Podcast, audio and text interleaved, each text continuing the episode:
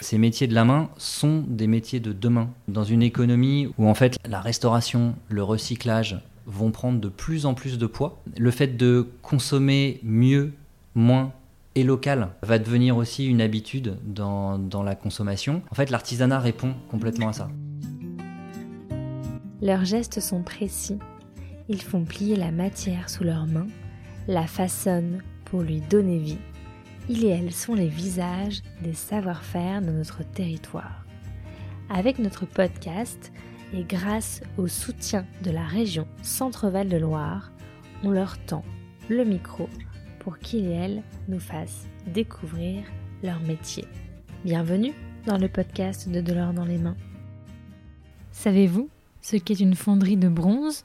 C'est là que des lingots de bronze, sous la chaleur du feu, sont fondus, puis moulés dans du sable pour devenir des poignées de porte, des crémones, des serrures, des boutons de tiroirs et mille autres trésors. C'est à Château-Renaud, une petite ville ouvrière d'Indre-et-Loire, longtemps connue pour ses tanneries, que je vous emmène. Ici, l'entreprise Rémi Garnier fait fondre le bronze et j'y retrouve Nicolas Merveilleux qui a repris la direction de cette maison il y a quelques années on part vraiment de la matière brute, c'est-à-dire qu'on achète le bronze sous forme de lingots, et ces lingots ensuite sont mis dans un four qui permet de les fondre, et donc on a du métal en fusion qu'on utilise pour notre fonderie. Le départ du, euh, produit chez Rémi Garnier, donc de la poignée de porte, c'est vraiment le lingot de bronze, et euh, on va la transformer complètement jusqu'à euh, obtenir un produit fini qui peut être doré, argenté ou cuivré pour le client final. En fait, au total, on a, on va dire, pour simplifier, une, dizaine de familles de savoir-faire différents. La spécificité de notre fonderie à nous, c'est que c'est une fonderie dite au sable.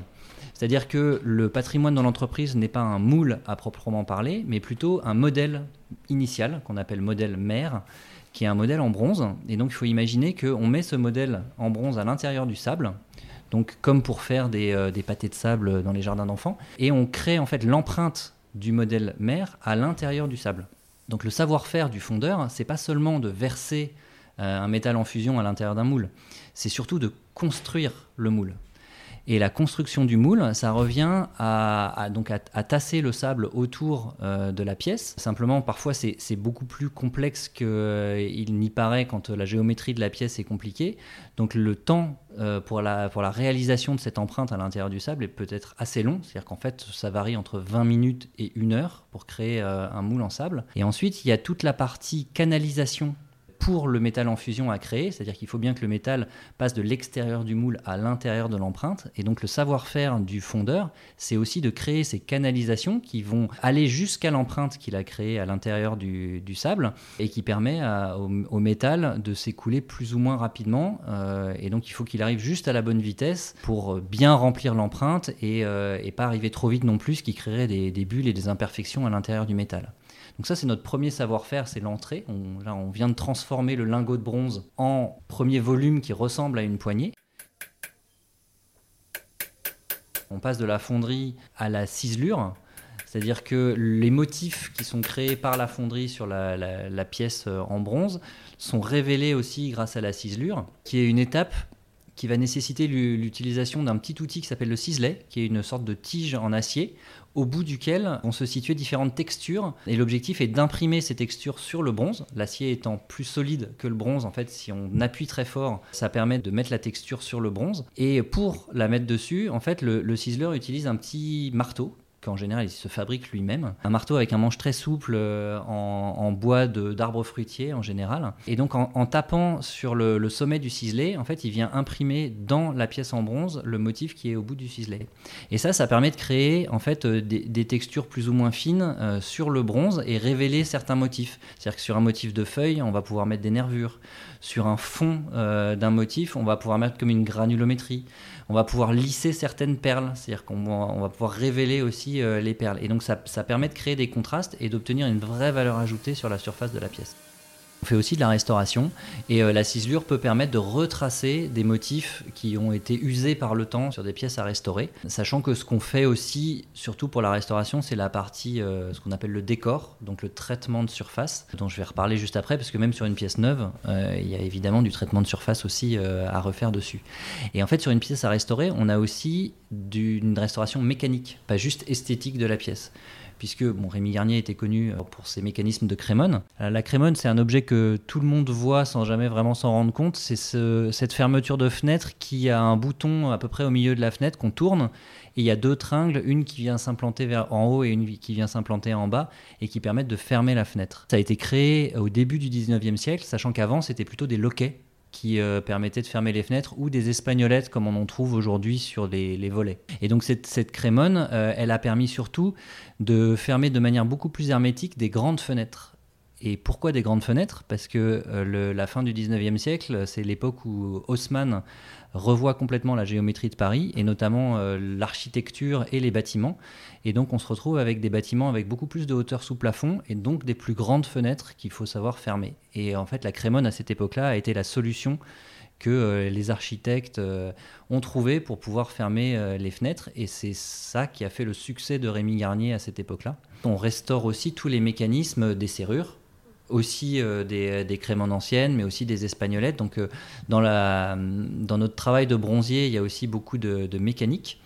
Et donc là aussi, euh, nos, artisans, euh, donc ce qu'on appelle les serruriers, en fait, euh, vont restaurer ou créer des, mécanismes. On a aussi les monteurs qui vont venir assembler les pièces, soit à chaud avec le principe de la soudure. Donc nous on appelle ça de la brasure parce qu'elle est faite au fil d'argent, avec des perçages, des taraudages et tout l'art est de pouvoir mettre des vis de fixation à des endroits où ça se voit le moins pour que la pièce reste, reste la, plus, la plus belle possible.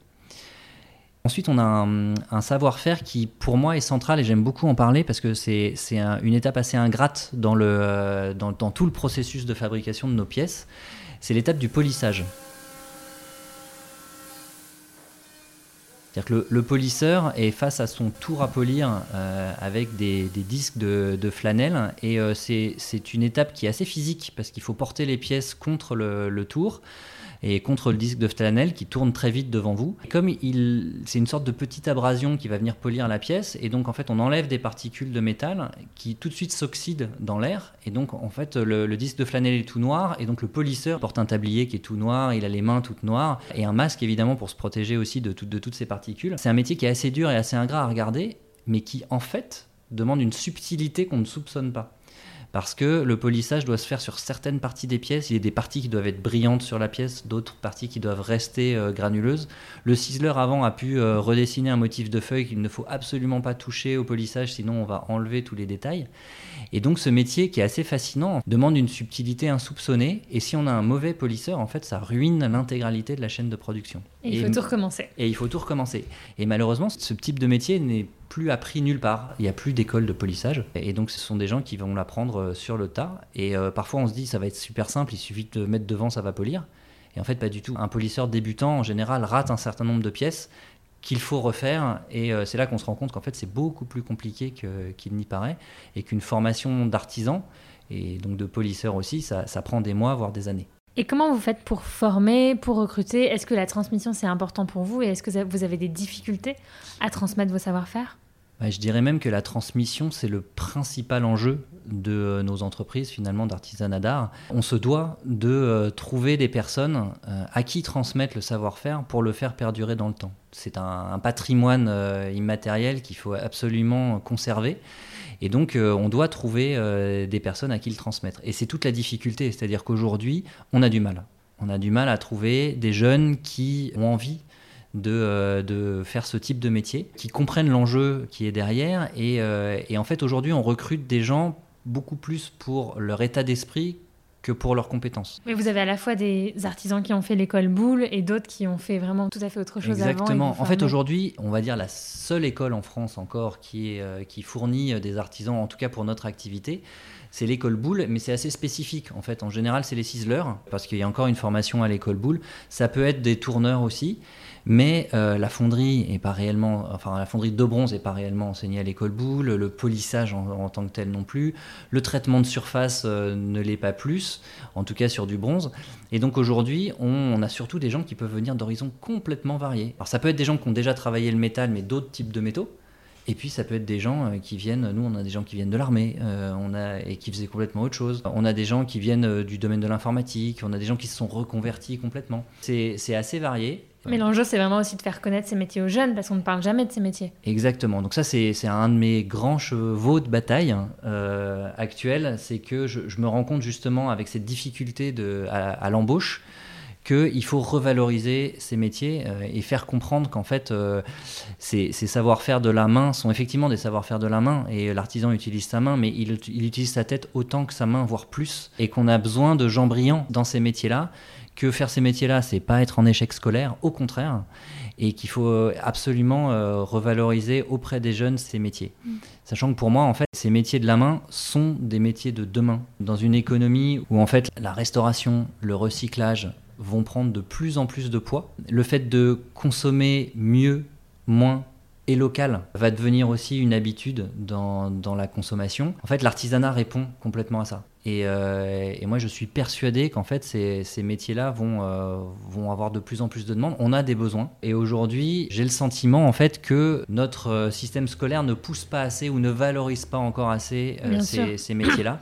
On dit passe ton bac d'abord, alors que finalement, est-ce que c'est vraiment nécessaire quand on peut mettre son intelligence au service du geste. Exactement. Le, le, bac est effectivement quelque chose d'important, mais au fond, on, peut, euh, on pourrait se préparer. Alors, on n'est pas obligé de passer le bac, et puis on pourrait se préparer à passer le bac en se disant qu'on va faire un métier manuel euh, après et, euh, et, le préparer dès, dès, dès, très tôt, finalement. Ce goût du travail, du travail bien fait et du travail manuel. En plus, quand on voit les jeunes s'exercer à ça, euh, même, même s'ils savent qu'ils vont pas forcément faire ça derrière, on, voit dans leurs yeux une satisfaction systématique du fait d'avoir réussi quelque chose de soi-même avec ses propres mains. Il y a un chantier qui vous a particulièrement marqué? Bah, il, y en a, il y en a plusieurs. En fait, euh, le, château de Versailles, par exemple, est un endroit euh, tellement magique en lui-même que pouvoir y intervenir, c'est toujours marquant d'autant que euh, ça nous permet finalement en plus d'emprunter les couloirs secrets, j'ai envie de dire, du château de Versailles, de voir l'envers du décor du château, parce que même si on intervient sur des pièces qui peuvent être ensuite montrées au public, on nous fait passer et on a accès finalement à, des parties que le, public ne, visite jamais, et euh, donc ça, ça, a vraiment un, un côté magique.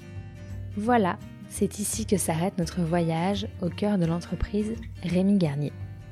Pour se former à ces métiers, Nicolas nous l'a dit, il y a l'école boule, mais c'est surtout chez Rémi Garnier qu'on apprend à transformer le bronze. Merci beaucoup à Nicolas de nous avoir accueillis dans sa fonderie.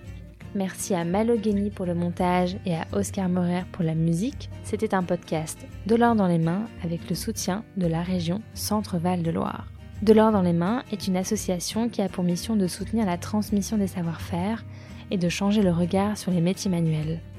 Vous pouvez nous suivre sur les réseaux sociaux, Instagram, Facebook et LinkedIn, et vous abonner à notre newsletter pour ne rien rater de nos actions. Et nous, on reprend la route pour la suite des aventures.